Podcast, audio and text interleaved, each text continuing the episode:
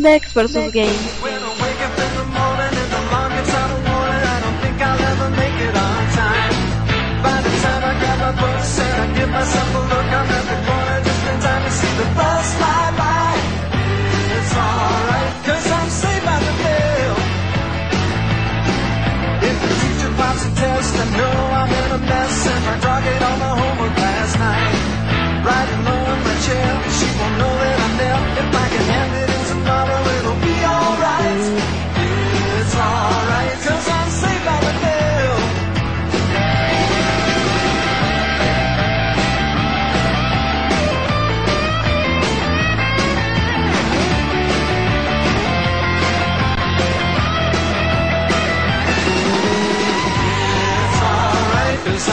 By love.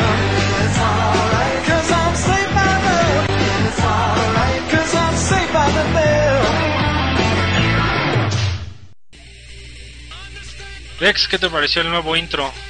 Bastante, De. Games. bastante bueno. Me recordó mis años, mis años juveniles. Sí, es ahora que estamos inaugurando la Academia de las Ciencias Sociales aquí en Dex vs. Games. Esa es la canción que van a escuchar mis alumnos todas las mañanas. Bien, pues, al entrar al, al entrar a clases, Exactamente. Pues bienvenido a otra edición más de Dex vs. Games, el único podcast que se levanta a las 8 de la mañana en domingo para ver Massinger Z. y grabar este bonito y precioso podcast. Así es, mi nombre es Versus, también ya escucharon a mi compañero Dex, que está aquí al lado mío y ya acabó de, más, de ver Massinger Z y estamos en espera de que, que seguía Remy. No, no recuerdo que seguía, pero acaba de ver Heidi primero. Heidi. Entonces, según te Remy, ¿no? Un buen, una buena este tercia de animes japoneses de los ochentas. Ah, sí, qué tiempos aquellos. Pero bueno, Dex, ¿qué vamos a tener en este, en este bonito podcast? Pues vamos a tener unas pequeñas noticias de cómo le está yendo a THQ en sus finanzas, eh, Rod Ferguson y unas ciertas noticias que tenemos con Irrational Games, cómo le ha ido al Ouya después de que lanzaron su campaña en Kickstarter y imágenes del Kinect ciertas, no ciertas Y lo- ¿Cómo te fue en Metallica, no? y cómo nos fue en Metallica. Tengo entendido que tienes una entrevista con James Hetfield. Así es. No, nos mandó un saludo nada más. Ah, bueno, perfecto. Entonces vamos a comenzar. Johnson, Yes, Chief. you are the right tool for every job. That's right. Vámonos. Esta semana nos enteramos que Rod Ferguson, conocido en Twitter como Gears Viking, renunció a su puesto en Epic Games como productor de la saga de Years of War para unirse a las filas de Irrational Games y sacar adelante el nuevo título de Bioshock Infinite, mismo que deberá estar listo para febrero del 2013. Esto no quiere decir que solo lo hayan contratado para eso, la verdad es que Irrational Games comenzó a verse en problemas por la repentina renuncia de varios de sus empleados entre ellos el director de desarrollo del juego, de, precisamente de la saga de Bioshock, y precisamente este es el puesto que viene a ocupar el señor Ferguson. Si es de ex-Rod Ferguson parte importante de Years of War, además de Cliff Blesinski. Desde pronto nos enteramos que ya estaba en filas de Irrational Games. Dejó ahí, no a la deriva, porque finalmente Years of War Judgment va a salir. Sí, no creo que por una persona se vaya a la deriva. Así es. Eh, pero Rod Ferguson había tenido mucho que ver en Gears of War. De hecho, por ahí dicen que él introdujo lo que fueron las nuevas armas de Gears, el Retro Lancer y la, la escopeta corta, la Ujú. recortada más bien. Y que a muchos no les gustó. Por cierto, eh, haciendo un paréntesis en ese tema, por ahí estaba leí presente comentarios de esta nota que ponían que algunos, eh, muy poco la verdad, que qué bueno que se fue porque él introdujo estas armas, bla bla bla. Y ahora fíjate que por el nick que tenía, hay unos clans muy famosos en Gears of War. Voy a decir su nombre, no, no, no tiene caso hacerles promoción. Pero hay unos clans muy famosos que, pues, que se eso, no al multiplayer, a ser los más fregones y bla bla. Y son los primeros en chillar cuando alguien utiliza una recortada, un retrolancer, así como, ay, o sea, te empiezan a insultar, ¿no? Cuando yo digo, pues la verdad, si fueras tan fregón, Pues sí, con cualquier arma, pues, con cualquier, como dicen, el que es perico, donde quieres verde. Exacto, la verdad es que muchos se ponen a chillar cuando utiliza alguien la recortada, se pone hasta a insultarlo cuando no digo, pues eres tan fregón. La recortada para que tenga efecto tiene que estar como a Muy poca distancia. 30 Sí, centímetros de ti. sí, tienes que estar cerquita. Entonces, pues tú los puedes matar así, pero bueno, luego se ponen a chillar. Pero bueno, re- regresando al tema, lo de Rod Ferguson en Bioshock Infinite, eh, uno de los juegos más esperados para el próximo año. De hecho, Sí, primer gran título para salir en el 2013. Yo estoy interesado en que irá a traer la edición especial. La edición especial del Bioshock 2 me gustó mucho, aunque el juego no le fue tan bien. ¿La cajota? La cajota que traía un LP. Ah, cierto. De hecho, todavía lo puedes conseguir por ahí. Es que a muchos precisamente no les gustó el, ¿El LP? No, el título. Bueno, el título es muy bueno. Sí, el título. El problema es que no sorprende como el primero porque es básicamente lo mismo, pero invirtiendo papeles. ¿no? Lo mismo, pero más barato. En el primero pues, eras un humano y pues, los Big Daddy los enfrentabas y en el segundo pues ahora eres un Big Daddy. Y enfrentas humanos. Bueno, y otros Big Daddy, Big Mamis, creo, ¿no? Mm, Big. Algo así. Mm. Pero el chiste es que han mostrado muchas cosas. Este Kevin Levine, que es el director de, de Bioshock, Nada que ver con Adam Levine de Maroon 5. pues no lo sé. Que las preguntas. no lo sé, tendremos que averiguar. Pero de pronto se vio Irrational Games en renuncia de varios videojuegos, digo, perdón, de varios de sus desarrolladores. Entonces el título parece que ya no va a traer multiplayer. De hecho, muchos de estos personajes de desarrollo estaban teniendo que ver con el multiplayer y se le fueron. Entonces dicen que lo que van a hacer es sacar multiplayer irse con la campaña. Que la verdad el Bioshock no Mm. necesita No. multiplayer. El Bioshock 2 el multiplayer nadie lo peló. Y ahorita pues a ver con Rod Ferguson, a ver cómo les va. Pues yo creo que esa fue la intención principal de meter a Rod Ferguson para meter multiplayer, porque pues eso es por lo que brilla Gears of War. Pero a mí se me hace muy raro. Digo, si tú fueras Rod Ferguson, estás en Epic, tienes una saga millonaria. Digo, a lo mejor la Gears of War Judgment ya era una exageración para sacar dinero. Pero estás en una saga que sabes que es comparable, es tal vez la Sí. segunda mejor saga de Xbox después de Halo. Y de pronto te vas. ¿Por qué crees que haya sido? Porque no hay explicaciones de por qué fue. ¿eh? Por lana, ¿Tú crees? sí, le llegaron al precio. Casi te puedo apostar eso. Imagínate que tú estás en tu trabajo y de repente alguien llega y te dice, te voy a dar, no sé, 10 mil pesos más de lo que ganas. O 20 mil pesos más de lo que ganas. Digo, esos cañonazos de sus niveles han de ser. Han de ser lo mismo, pero en dólares. Pues sí, pues bueno, es que Rational Games pertenece, si no me equivoco, a 2K. Digo, no lo estamos en ciencia cierta. Entonces sería una compañía muy grande, mucho dinero, estabilidad. Bueno, sí, igual podría ser, ¿eh? Digas que salirte de Epic, Sí, así como que. No sé, a lo mejor se hubieran peleado, dices, órale, pero. Por ahí, según te parece que terminaron en buenos. redundancia, quedaron en buenos términos. Y pues ahí hasta se despidió de una familia para entrar a otra y todo eso, pero bueno. Pues a ver cómo le va, ¿no? A ver cómo le va a Bioshock y a ver cómo le va a Gears of War. esperemos que bien.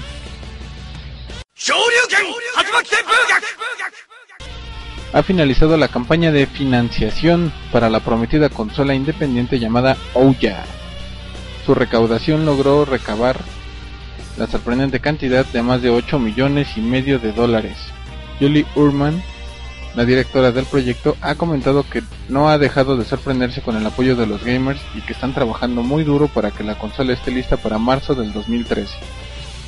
Aún sabemos poco de las capacidades de Ouya, excepto que estará disponible para hasta 4 jugadores y que cuenta con el apoyo de empresas como Square Enix y, Namco Bandai, entre otros. La consola ya puede reservarse en el sitio oficial de la compañía y estará disponible en tres versiones costando 99 dólares la más básica. ¿Ya reservaste la tuya? Fíjate que sí lo pensé, no te, no te miento, sí, sí lo pensé en, en reservar la mía, eh, titubeé un poco y cuando titubeé ya se había cerrado. No, pero ya la puedo reservar otra vez. Sí, pero es que estaba más padre si lo reservabas por cuando estaba por Kickstarter, te lo daban más barato. Y te, te decían que eran 99 dólares más 20 para envíos a nivel mundial y 30 que le agregaras 30 dólares para que te pusieran dos controles. De hecho ya está, bueno, no creo que ya está hasta más barata entonces, porque digo, justamente ayer estaba leyendo que había tres versiones, Ajá. de 99 dólares, creo que la, la otra era de 100, Es la negra, ¿no? La otra.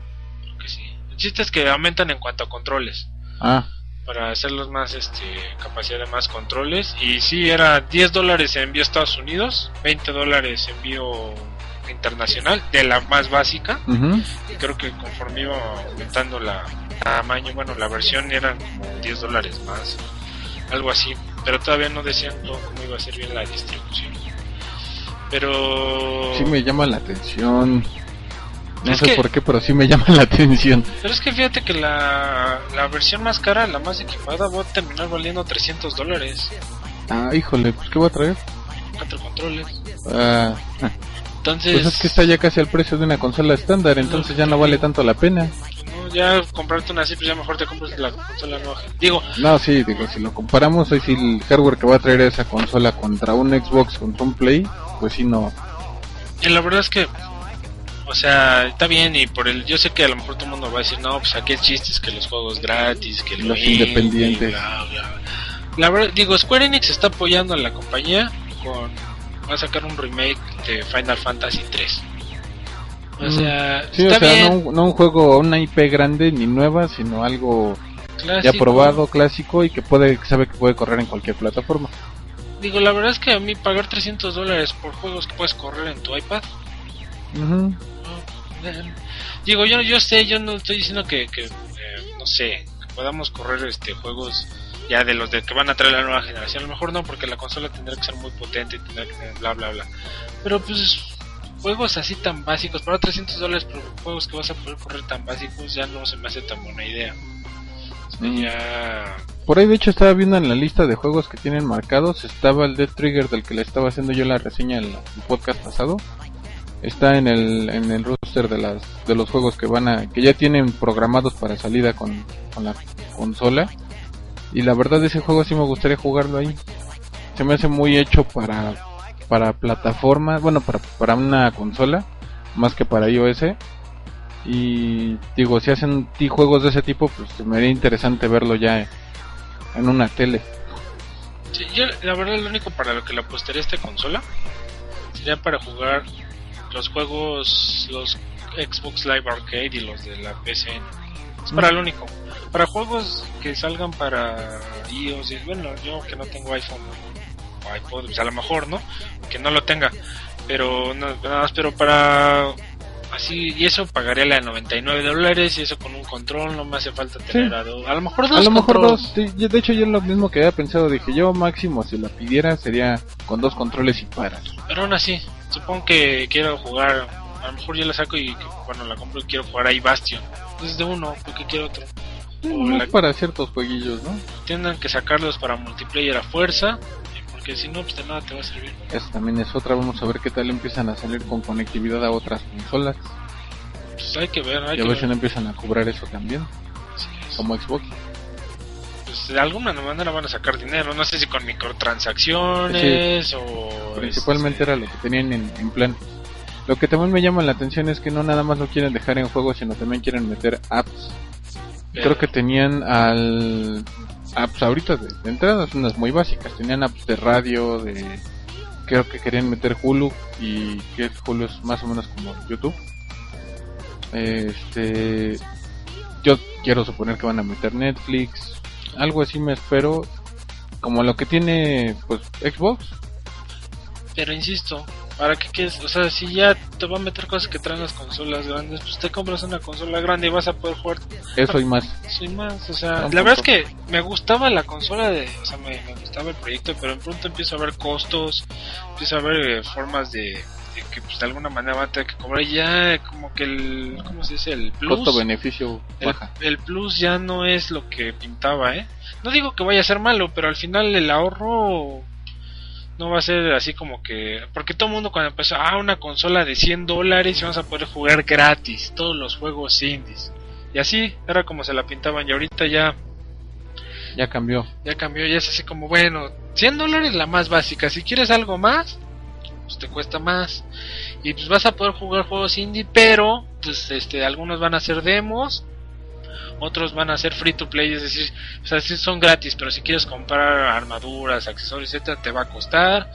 Y al rato, pues, multiplayer, pues bueno, los que salgan, y pues obviamente no te va a poder correr juegos de ni siquiera de esta generación, o sea, ya empieza a, bajar, ¿no? Digo que al final, a lo mejor si lo comparas con PlayStation 4, que seguro va a salir como en, pues, yo que sé, 600 dólares, pues a lo mejor sí.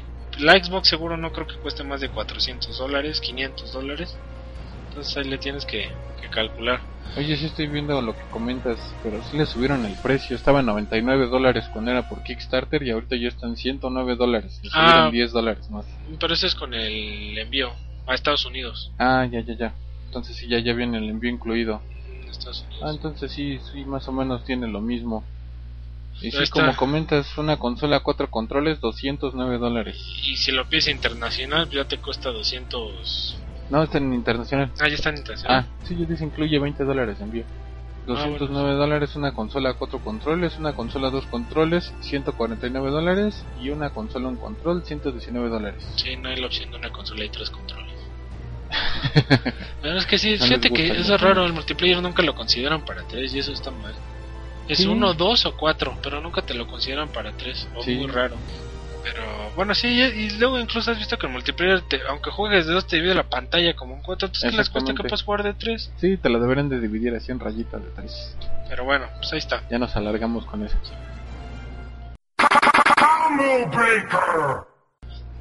Pues versus, fíjate que estuve revisando en la página de GamesBeat y estaban comentando eh, uno de los editores que ya está totalmente en desacuerdo de los coleccionables dentro del juego.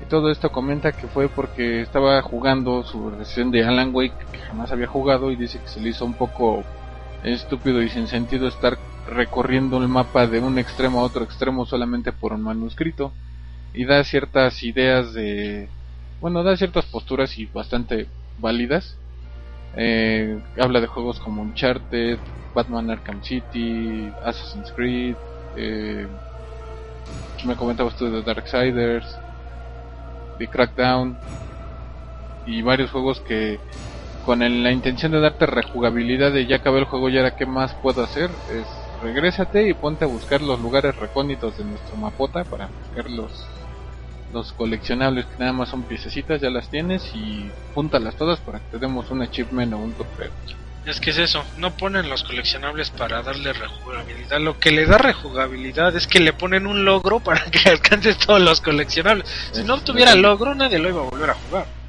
Y sí, la verdad es que ese tema ha sido tocado por muchos gamers. Porque eh, los coleccionables han ser algo de utilidad, algo que te da un plus a la historia. Que generalmente eso lo hacen con los RPGs. Que te dan así como cachos de la historia para saber eh, backgrounds de personajes pues por alguna situación que hayan tenido en su pasado, etcétera, y vas a encontrar como documentos que vas leyendo y te dan a saber la historia.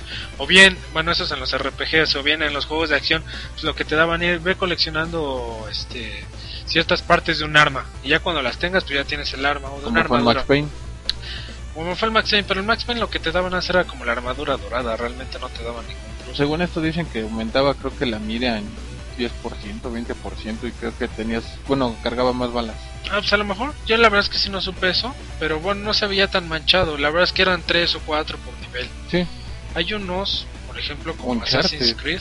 Bueno, tenemos dos. el Assassin's Creed 2 que lo acabo de jugar. Ya me compré el Red Dead Redemption. y qué tal bueno luego nos manda. este, el chiste es que, pero fíjate, el, el logro más pesado de Assassin's Creed y fue el que más me costó. Tenías que juntar plumas. Y plumas, plumas que en teoría eran como que, porque en la historia, bueno, para quien no lo haya jugado, bueno, Ezio Auditorio pues tiene un hermano, ¿no? Y los dos eran ladrones y pues el chiste de las Assassin's Creed es treparte a lugares muy raros. Porque era como la habilidad, ¿no? De pasarte por los techos y bla, bla, bla. Entonces se supone que en teoría el hermano dejó una pluma ahí en cada lugar que habían subido. Entonces, eh, en la historia, pues su mamá te pide que las recolectes todas. No, no te da absolutamente nada. Son 100 plumas que tienes que encontrar por todos los mapas. No te da nada, es recorrer de pe a pa cada mapa. 100. O sea, imagínate, 100. Ni siquiera son vistosas de mira, desde aquí lo alcanzo a ver. No, tienes que andar ahí uh, por cada rincón a ver encontrando. Fue así un logro más inútil, más pesado que he jugado. Como ese varios, no sé el de Uncharted que tiene. Uncharted te dan, bueno, según esto y de eso comenta mucho, eh, y sí tiene razón, eh, son figuritas y coleccionables como tótems, eh, brazaletes, anillos, cofrecitos, ¿Y te dan algo? reliquias. Eh, no, ese es el otro. Nada más vas, las buscas y de repente estás en una parte del juego y ves allá un puntito brillante. Te acercas, lo tomas y ya te dice, pum, encontraste, no sé, un cofre. Ya más adelante, pum, encontraste un brazalete. Y ya el caso es que nada más lo recolectas y lo único que tienes es un trofeo. Te ponen un trofeo por haber coleccionado 10, el otro por 20, el otro por 50 y el otro ya juntaste los 100. O los que sean. Y la verdad sí, sí en un principio se vuelve así más o menos interesante, pero como comenta el, la persona que puso el- la edición, o bueno, el, tema, de repente como que te, te pausa el juego o te, te, te tira la trama. Porque muchas veces estás jugando, a mí, a mí me llegó a pasar en Max Payne, como que ibas así con la intención de seguir jugando, jugando, jugando y de repente eh, te decían apúrate que no sé qué, va a ver la siguiente escena y no, te regresas a buscar a ver dónde, porque yo seguro que aquí hay una pieza de arma dorada, a ver dónde diablos está. Y te regresabas y buscabas por aquí, por allá y luego, ah, ya la encontré, así ya me sigo antes. O no la encuentro, entonces a ver a la que sigue. Y en Uncharted te pasa mucho eso. También tienes que estar, digo, si quieres juntar si quieres sacar ese trofeo, tienes que estar busque, busque, busque por todo el mapa a ver dónde encuentras el dichoso puntito brillante para agarrarlo y poder continuar. Para no volver a pasar la escena otra vez. Y sí, la verdad sí llega a ser un poco frustrante y como comenta el, la persona, eh, tiene eh, pues unas partes muy inútiles, la verdad nada más para un trofeo. Dice que él en un principio sí los hacía para juntarlos, pero dice que ya después de un tiempo se le hizo bastante estúpido y dijo no tiene sentido, nada más por un dichoso trofeo o un logro, mejor no. Mm, Si no me ponen algo que me motive y habla mucho del caso de Crackdown donde dice que cada coleccionable que tienes, el coleccionable te va dando power-ups te hace que tu personaje corra más rápido, brinque más alto, dispare más fuerte, no sé, cositas así, pero sí, últimamente no, no le han puesto ese detalle. Lo que pasa es que ve, yo creo que eso es, hay dos cosas. Una creo que es la salida fácil para los desarrolladores cuando se trata de implementar logros. Ah, pues ponles coleccionables, ahí tírales. Pues mientras hacen los mapas ahí ponen, no sé, lo que quieras. Ya que lo Grand encuentren. Theft Auto, ¿cuántos tiene? Sí, también. O sea, el y bueno, ese es uno. Dos, apela al fanatismo de lo, a los ¿cómo les llama? ¿Cómo les llamamos los logros los este, Aquí les dicen apela a los completistas obsesivos compulsi- com- obsesivos compulsivos y cazadores de trofeos y logros. Así es. Es eso, apelan a... Porque dices, ah, bueno, a lo mejor al final... eh, ahí es un logro, ¿para qué lo hago? Y te da a lo mejor 5 puntos. Pero a ver, dices, tengo 49 logros y me falta uno y ese es el único que pues te lo pones a buscar. Entonces es así como... Efectivamente hay unos muy útiles como el de... ¿Cuál me dijiste? El de Crackdown. De Crackdown. El de Darksiders igual tenía, este, no los recuerdo exactamente todos porque tenía varios, pero muchos sí eran de, eh, al final cuando la- eh, podías juntar, había cofres que te daban partes de una armadura, una armadura muy poderosa. Y eso era, y lo acababas, los juntabas y podías jugar el, el- el- este, el juego plus que le llaman, donde con todo lo que recolectaste, y la jugabas con la armadura. Lo puedes jugar en difícil y ya tenés tu armadura. Y esos son los que tienen caso, digo, los que te dan historia, los que te dan algo más. Efectivamente, lo que dices del Max Payne, yo la verdad los empecé a juntar hasta la segunda vuelta, porque sí, ¿no? O sea, te estás acá metido en la acción, en la historia, que eso de, ah, regrésate para... Para ver, porque me falta, llevo dos piezas y me falta una. Sí, eso no, como que no rifaba. Por ahí hay, hay otra cosa también es el... En Batman, los, los del acertijo te daban. Ese sí te abría más parte de la historia. Oye, pero además el de Batman era, sí, o sea, sí, porque tenías que coleccionar cierta cantidad para que tuvieras una escena con el acertijo, que era es. rescatar a los rehenes. Pero además te ponían, re- o sea, eran retos. O sea, Sí, primero, no estaba tan fácil. primero estaban totalmente visibles. O sea, ibas caminando y los podías ver, los alcanzabas a ver. no, no era así algo así, un algo minuto que brillaba así en una esquina y tenías que. Segundo, era un reto poder agarrarlos. Sí.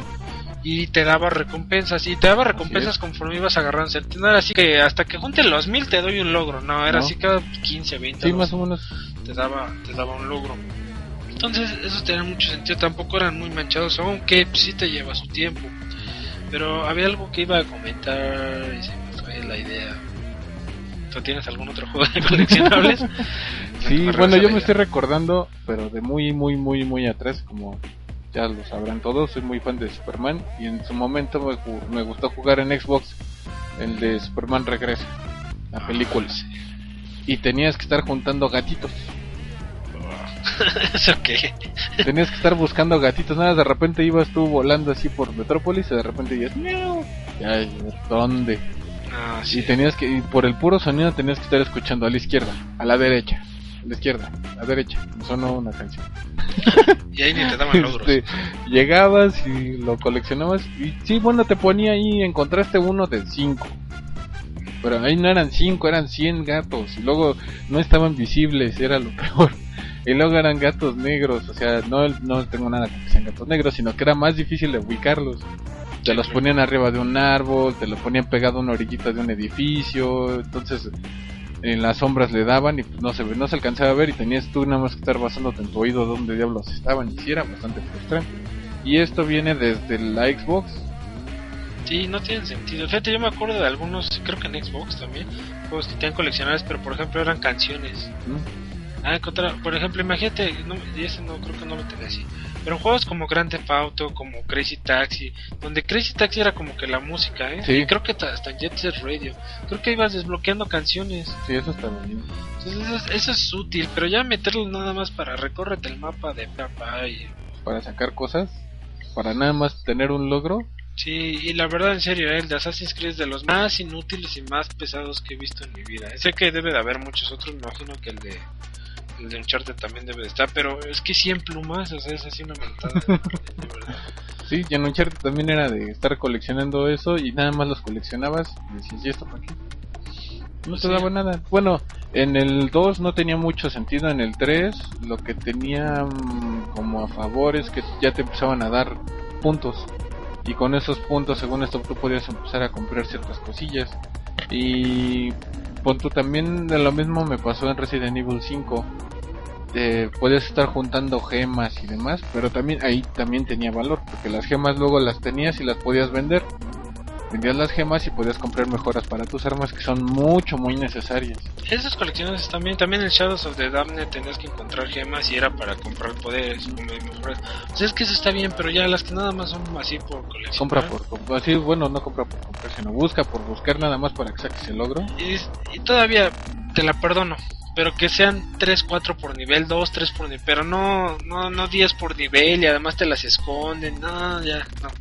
Entonces estamos en contra de los coleccionables inútiles. Sí, así que no fomenten eso, no los junten. Ya veremos en Darksiders 2 a ver si no hicieron eso, ¿eh? Yo Porque creo que es- lo han de haber hecho, pero yo quiero creer que también lo van a hacer como comentas, que te van a dar un power up.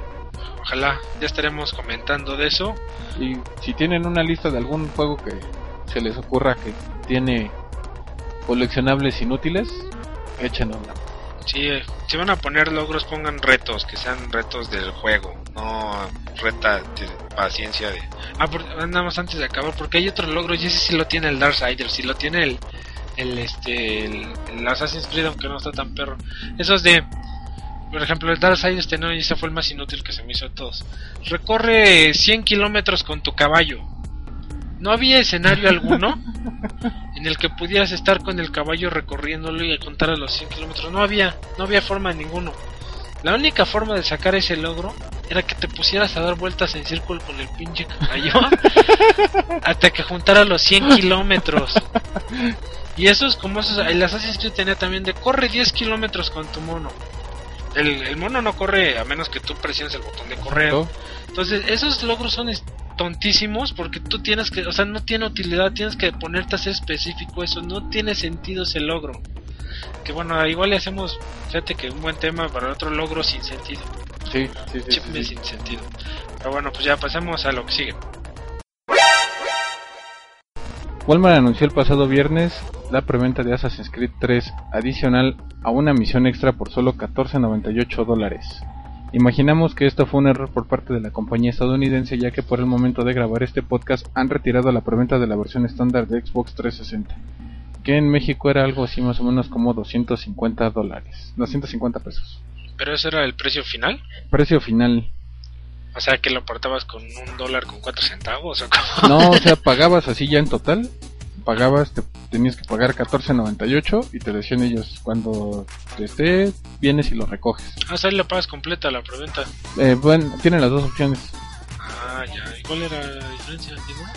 Pues 14.90. Imagínate el juego de Assassin's Creed 3 más el DLC por 250 pesos. No, no, digo, me imagino la diferencia entre pagarlo completo y pagar tu 10%. Ah, no, preventa. sí, es lo mismo. Ah. Pues nada más apartarlo, pero se les fue.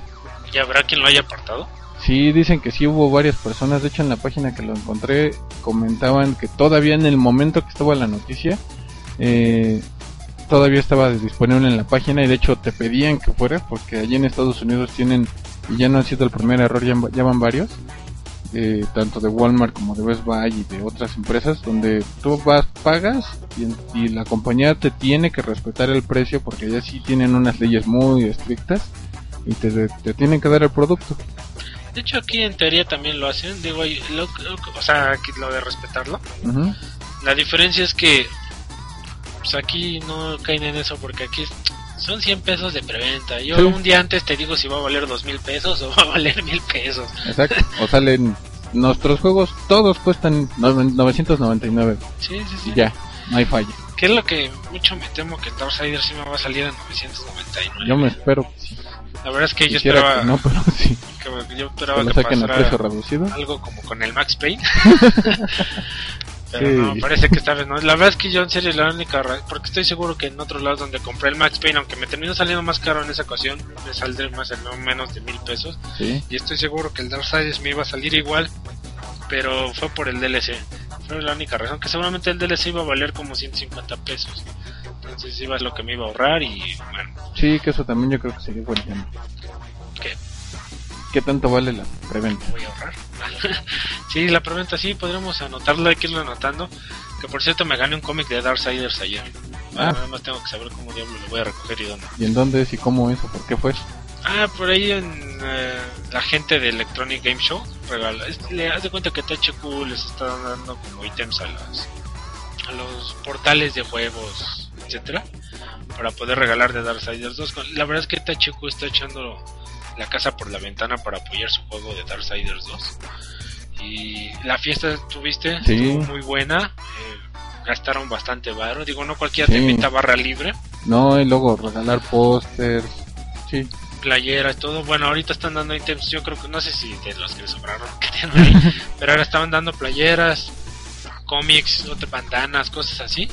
Y bueno, ayer tocó que Electronic estaba regalando un par de cómics, ¿no? Por ahí lo primero que hicieron fue manda tu, una foto de tu ticket, de preventa rápidamente. Como ya la tenía porque la tengo que escanear para lo de para recoger mi DLC, este pues se la mandé en frega y me ganó uno de los cómics. Te digo, nada más resta saber este ¿Cómo? dónde lo porque No, pues tienes que venir el lunes a las 2 de la tarde, ¿no? Pues No, pues sí. Pero bueno, volviendo al tema principal, este, que era lo de Walmart, las preventas, pues sí, digo, ahí se que esto era por internet, ¿no? Sí, así es.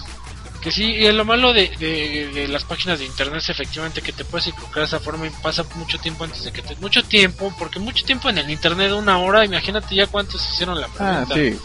Entonces ahí, eh, incluso aquí llegó a pasar, ¿sabes con qué página? Con la del Palacio de Hierro. Te ponían un precio y si tú lo comprabas por ahí ya chiflaste de precio y ya hasta después, ya cuando ibas a la tienda empezabas a preguntar y este, ah no, pero no es cierto, ya entonces ya corregían y hasta lo, lo primero que hacían es quitarlo de la página. Como me pasa a mí con Best Buy. Ah, exactamente. En pero- Best Buy también se equivocaron en el precio, pusieron que todos los juegos iban a estar hasta máximo 699 pesos, no sé, 600 Menos, ¿no? pesos, creo que 599 pesos todos los juegos de Xbox en, en Xbox y PlayStation, pero dijeron todos incluyendo todos ediciones especiales. incluyendo ediciones especiales, entonces ese día yo agarré y muy lindamente me fui directamente al Best Buy y me compré mi edición especial de Mortal Kombat, la que trae la palanca, por cierto ahí la tienen, ¿no? por cierto por ahí la tengo, exactamente. Y la verdad es que se fue una... Pero ahí, la diferencia es que también estaba así en la tienda, ¿no? Sí, aquí fue la diferencia que se equivocaron y el precio fue en todo el sistema. Y ya al poco rato cuando empezamos a salir como dos, tres personas con nuestras palancotas, fue cuando dijeron, "¡Ah! pero ¿por qué está tan barato? Y nos dijeron, no, espérame, déjame ver en el sistema y al poco rato, ¡pum! Desapareció del sistema y lo volvieron aquí, lo cambiaron y pusieron solo ediciones estándar. Sí, porque queríamos la... Por ahí estamos cazando la de Years of War, si Así no me es. equivoco, ¿no? Y ya no La épica. Y las, no, de hecho lo que hicieron antes de, de corregir el precio en la página fue esconderlas, todas las Sí, ediciones, se las metieron a bodega. Sí, eso es una latana. Que aquí en teoría eso debería así como que montarlo la Profeco. Porque no la sacaron por un buen rato, ¿eh? Me Ujú. acuerdo que estuvieron guardadas por un ratote y no la sacaban, ya no la sacaban. Entonces, lo malo es que pues aquí como esas leyes son de chocolate, pues es más difícil. No digo, hay dos, tres tiendas, por ejemplo, en Blockbuster, que si le ponen el precio mal, se mal, ya se fregaron. Y te lo respetan, Sí. la verdad es que te lo respetan. Eso es algo muy bueno que tiene. Pero bueno, este, pues ahí queda, ¿no? Y si ven un precio así, aprovechenlo. Digo, a lo mejor incluso es un juego que a ustedes precisamente no les gusta. Pero avisen, Lo pueden avisar o pueden sacarle algún beneficio, sí, lo compran y lo revenden. Aquí nosotros promoviendo la, el aprovechamiento de de las empresas la buena fe de las empresas. Pero bueno, lo que sigue Dex. Regresando a la sección de rumores y filtraciones con Patti Chapoy. No, es con Dex nada más. Ha, ha Era apare- con el Fabiruchis. Ah, ha aparecido en la web una imagen supuestamente derivada del funcionamiento del que será la segunda versión del Kinect, misma que vendrá con la consola de nueva generación de Microsoft. Hasta ahora lo que se ha deducido de esta versión del sensor de movimiento es que reconocerá la silueta completa de los jugadores incluyendo los dedos de las manos, función que le agregaría más precisión al dispositivo para algunos juegos. Sí, Dex, apareció una imagen donde supuestamente veías a las bueno, A dos personas. las personas se veía su silueta como tal, no se veía nada más así un, Sí. un stickman ahí, ¿no? Pero no sabe qué tan cierto. O sea, lo- Dicen que, bueno, por ahí había escuchado en varios blogs que confirma gente de Microsoft, aunque no así expresamente, pero empleados sí anónimamente que sí es cierta esa imagen. Pero me llama la atención que por ahí vi en IGN, y si es cierto, comentan que la imagen, se ven dos imágenes de dos personas y en la imagen del lado derecho no se le ve la mano. en el nuevo Kinect. Ajá, en el, de la, en el lado izquierdo sí se ve la mano completa, dedos y todo, y en el lado derecho nada más se ve así como si trajera guantes. Ups, les falta mejorar, ¿no? Así es. La verdad es que está bueno. Habrá que ver. Digo, ahorita nada más es el, el demo, la prueba, todavía están haciendo intentos a ver qué tal queda. Sí, lo bueno es que, eh, digo, lo de los dedos aplica porque, sobre todo en los shooters, eso de que para disparar un arma casi casi tienes que echar para atrás, o Sí. tienes que echar para atrás con todos los brazos. Si te identifica los dedos, pues Ya es más sencillo. ya va a ser más fácil. Digo, aún así se va a ver medio chistoso, ¿no? Pero sí, digo, es una buena noticia. Todo, todo apunta a que la Xbox nueva va a salir en 2013. Y que no van a dejar el Kinect. Que no van a dejar aquí. Ah, sí, sí. Bueno, sí, que lo van a incluir. A Pero- diferencia de PlayStation, yo creo que ya se va a dar por vencido con el Move. Ah, es que ya, eso ya. Yo creo que van a inventarlo, meterle otra cosa. Pero Sí, pero el Move de plano yo creo que ya fue. Sí, no, no tiene. La verdad es que Microsoft se supo aventar con el Kinect. Yo creo que le van a sacar beneficios de muchas otras formas, más allá de los videojuegos. Como el micrófono, al menos ahorita le meten mucho apoyo al micrófono. Para su interfaz, la verdad es que Sí. Todos los comandos de voz, yo creo que es eso, más bien los comandos de voz, ya controlar todo por voz, o por movimiento a lo mejor, pero ya no depender de un control físico, Exacto. que eso es a lo que le tiraban, ¿no? Y yo creo que de los juegos, a lo mejor los casuales le van a seguir dando, pero yo creo que en algún momento los hardcore, ¿Van a migrar por allá? no, yo creo que los hardcore no van a migrar, para- yo creo que se lo van a dejar, estos se van a ir a lo más, o sea, las, quién sabe, ojalá migrar a los hardcore. Yo creo que sí, pero no a corto plazo. Yo lo veo muy largo plazo. Sí, ahorita por ahí ya anunciaron que los nuevos de Electronic Arts de deportes ya van a traer compatibilidad con Kinect, el NBA 2K13. Sí, que por cierto vi que no viene con compatibilidad para Move. Nada más salió para Kinect. Pues es que ¿qué le vas a poner? O sea, digo, y el Kinect tampoco es la gran cosa, son comandos de voz. Pero este, pero pues sí, digo, la verdad es que hay que ver. La- lo que yo veo medio chafa es que, este, ah, se me va la idea. Ah, bueno, que van a vender todavía una Xbox a final del año y pues quien se la compre va a tener que hacer el gasto Doble. doble porque pues, vas a tener un Kinect ahí que ya no va a ser la novedad un- bueno el Xbox no es porque es de colección de Halo pero es una colección muy cara Sí. pero bueno pues ya vamos a cerrar este tema de con los espectáculos Encuentra mucho más que juegos en Dex vs Games. platícanos este fuiste como enviado especial de prensa al concierto de en medio de Metallica Así es. esta semana el Según Arsenal esto fue de los primeros conciertos que salieron a la venta y acabó siendo uno de los últimos. ah bueno Porque hicieron muchas fechas. pero bueno Dex platícanos es lo que prometieron Sí. qué prometieron por cierto Metallica, I'm on Mexico!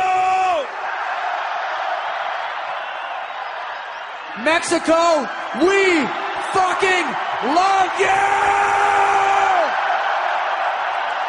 We will see you very fucking soon, thank you! Iba a ser el arsenal completo. A ver, fue el arsenal completo. Tocaron The Call of Tulu. No. Entonces no fue el arsenal completo. que esa me hubiera encantado escucharla. me- esa sí me muero por escucharla en vivo y no. Lo único que supe es que en el último concierto tocaron Orion, que es la precisamente la instrumental del Master of Puppets. Y fue así como que, pues qué suertudo, ¿no? Ya creo, ¿cuántos conciertos fueron? Ocho. Ocho conciertos. Fueron siete ensayos y un concierto de verdad, ¿no? Entonces, pero bueno, platícanos, ¿qué tal estuvo? ¿Cómo estuvo el ambiente? ¿Estuvo lloviendo? ¿Había mucha gente? ¿El estacionamiento estuvo bien chido? El estacionamiento pesadísimo. Yo había escuchado reseñas de que decían váyanse temprano. Llegué yo a las 5 y pasé un estacionamiento, ya está lleno. Voy al, me dicen, vaya, vaya más adelante, voy más adelante. En este, está lleno, voy más adelante. En este. Y justo dos coches adelante de mí, ya se llenó. Y dije, maldita sea, y pregunto, ¿cuál otro? Ya no hay. No manches. Y del estacionamiento de 50 pesos pasamos a los de, venga seguro, por acá le llevo. Y ¿Sale en cuánto? 200. Sale. Y ah, te tenías que llevar a las personas sentadas en tu cofre porque de ahí te iban a ir guiando. Y veías un montón de coches No con un fulano en un cofre sentado y nada más diciéndote por allá derecho. A mano le subo mucho, joven. ¿Y así lo dejaste? No, este, seguía avanzando, avanzando, avanzando hasta que llegamos hasta el velódromo. Y ahí en el velódromo decía ahí en letrero gigante que el costo del estacionamiento era 20 pesos y te decían que 100. Bueno, pero... Sí, Pues digo, sí, sabes digo. que obviamente eso es... Ya, la manchada es nada más. Y de hecho por ahí una persona también entró al estacionamiento y les dijo yo te doy 20 pesos porque es lo que dice allí en la entrada y dice no son 100 y mi cuate este dame recibo si no no te doy los 100 dame el recibo y te pago los 100 ¿Y no hubo recibo se empezaron a hacer de palabras y mejor salió el coche de ya no supe la verdad hasta el poco rato que fui regresé y ya no vi el coche de este tipo. Entonces yo creo que sí hubo por ahí algún altercado feo. Pero pues sí la recomendación lleguen temprano al cualquier evento. Fíjate que en el único que no he tenido problemas ha sido en el auditorio y en el Metropolitan en el Auditorio Nacional por tarde que haya llegado lo más que tengo de problemas ahí ha sido que está muy lleno hay mucha fila pero encuentras lugar Ah, pero sí, qué bueno que me dices eso porque en octubre voy a ir a un concierto al Metropolitan, del Mm. G3. Eh, ¿Dónde compras el estacionamiento eso? lo puedes pagar en Ticketmaster o de hecho ahí esas son las versiones que tienen el Metropolitan no tiene específicamente ellos un estacionamiento entonces tiene- hay hay un hotel enfrente. enfrente. Ah, hay un hotel que es el Hilton me parece. Y el y ese Ah, hotel les da el servicio al Metropolitan. Entonces por 50 pesos llegas tú ahí estacionas tu coche y Perfectísimo, entonces... es- o la otra Ajá, está al lado que es lo que yo he usado últimamente es la de Plaza Alameda. Ok, sí. te metes a la plaza sacas tu boleto y se acabó Pero ¿cuánto, ahí sí ya es ahí sí ya es cobro por lo que te tardes cuánto has pagado? como 60 pesos 70 Ah, pesos pero no pasa de 100. no no no me ha Ah, pasado Yo creo que 100 voy a aplicar eso. Y de hecho creo que te hacen descuento en algún, si compras en algún comercio, pues regularmente yo llego y nada más, no no llego a comprar algo, nomás llego, lo estaciono ahí en la, en la plaza, porque casi no hay, no hay gente ahí. Sí. Llego, me estaciono en la plaza y ya me voy. Y las primeras ocasiones yo sí tenía miedo de que decía, híjole, cuando salga, si salgo muy tarde a ver si no ya cerraron, no cierran. ¿No cierra? No, no cierran, siempre hay mucha gente. El estacionamiento siempre está, está este, abierto. Lleno. Vientos, perfecto. Entonces, nada más está muy pequeño el estacionamiento. Tienes que estar haciendo muchas maniobras ahí de ver por acá, ver por acá, ver por acá. Pero procura llegar temprano y no vas a tener problemas. Perfectísimo, ahí está la recomendación de Dex para En los conciertos estacionamientos. estacionamientos. Que lo del Palacio del Próximo es una tranza. ¿eh? Eso es, es, es el estacionamiento del Palacio, ¿no? Sí, ¿Y lo pagas tres. por adelantado o no? no. Lo Es- puedes pagar por adelantado. Este, pero de hecho regularmente en Ticketmaster cuando te sale, si buscas el concierto al que vas, te aparecen dos versiones y en uno dice, bueno, ya aparecen tres. Uno es el concierto al que vas, el otro es Ticket to Ride, que le están metiendo, que es un autobús que te que pagas, te cobra creo como 150 pesos y te lleva del centro Ticketmaster más cercano a tu casa al evento y de regreso. Pero no te deja en tu casa, sino te deja en el centro Ticketmaster. Que del centro Ticketmaster son, no es en todos los centros Ticketmaster. Aquí en el DF son como 6, 7 centros. Creo que aquí el más cercano que te quedaría sería el Lindavista, tal vez. Y ya de ahí, Muévete. pues lo que le hago. Sí. Pero bueno. Este, Y el bueno, otro es el estacionamiento. Sí. Bueno, vamos al concierto de Dex en unos 3-4 minutitos. Platícanos brevemente. ¿Qué tal estuvo? Excelente. Muy bien. Bueno, pues Dex nos despidió. bueno, del set list que tocaron, como siempre, empiezan con su rola que siempre empiezan. De hecho, si todas las personas que jugaron el Metal Gear, no Metal Gear, ¿qué estoy diciendo de Metal Gear? Metallica Guitar Hero, Ah, ok. Empiezan siempre y hasta en ese juego con Ecstasy of Gold, que es basado en un tema de una película. Ok. Dato de trivia ahí para los que puedan sacarle. A ver, adivinen qué película es. Es una película del oeste. Eh, siempre empiezan sus conciertos con esa canción y ya de ahí em- entran ellos. Es donde se presentan. Eh, tocaron The eh, Creeping Dead, For Who the Bell Tolls, Fuel, Ride the Lighting, One, Cyanidine, The Memory Remains, Leper Messiah, Sad But True, Welcome Home, And Justice for All, Fade to Black, Master of Puppets, Fight Fire with Fire, Nothing Else Matters y Enter Sandman. ¿Y el encore?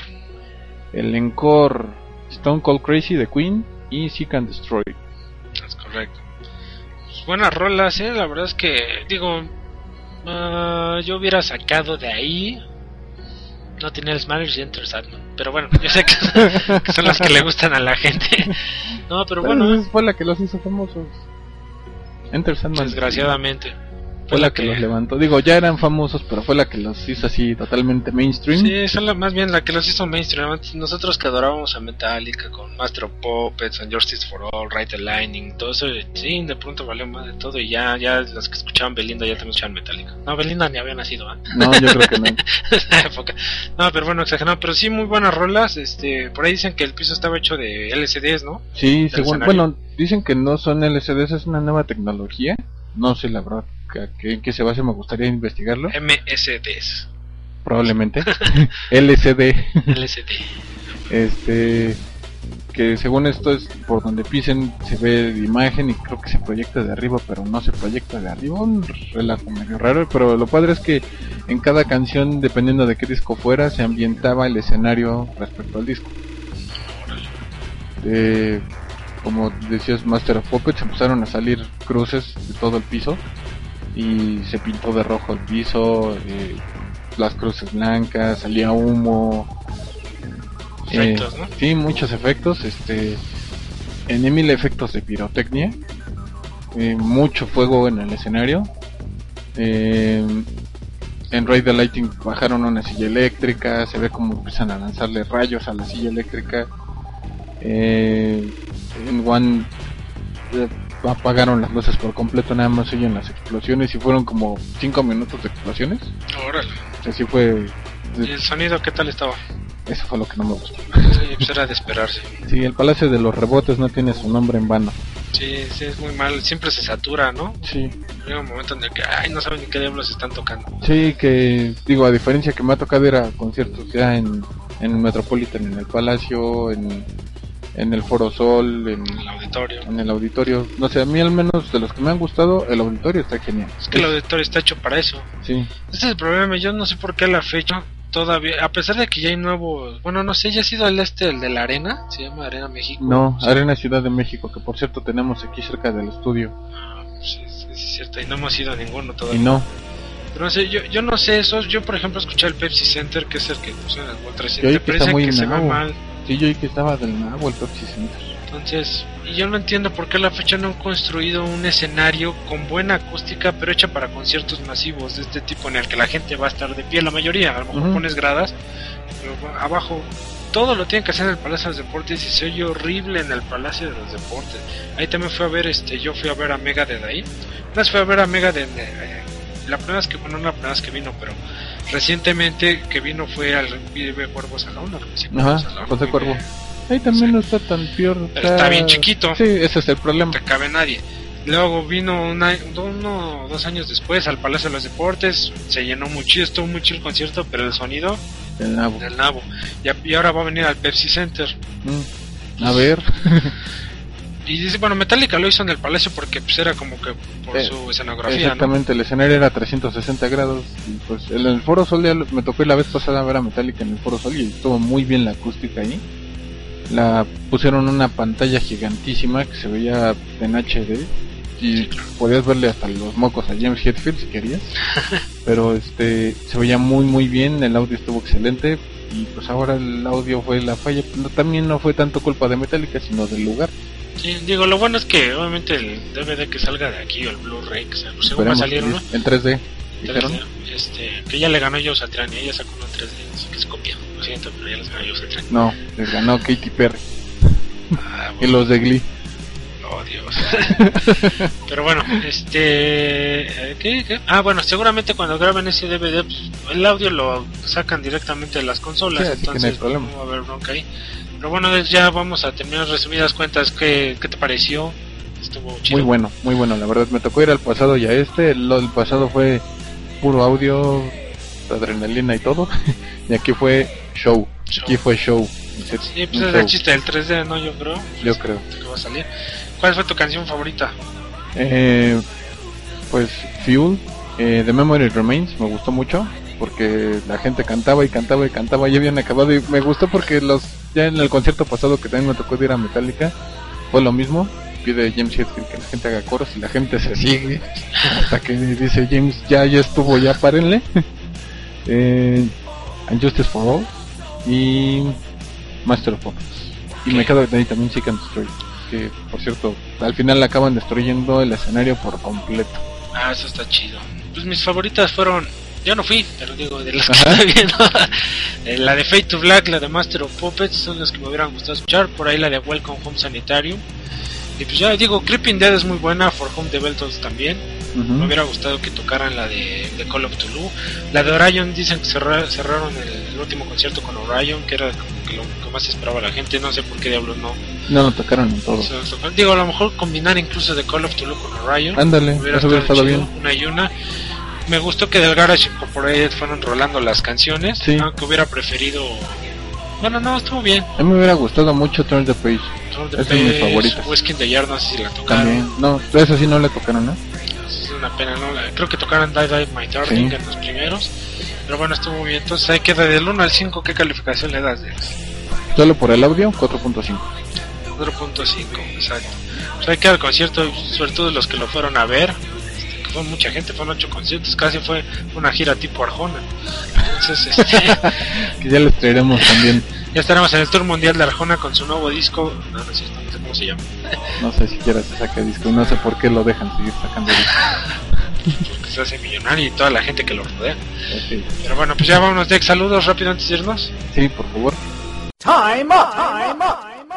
Este, pues yo nada más saludo rápidamente a Mariana, que pues, ella amablemente retui- retuitea todos nuestros este podcasts para que nos siga, nos sigan siguiendo, Nos continúen siguiendo. nos continúen siguiendo la gente.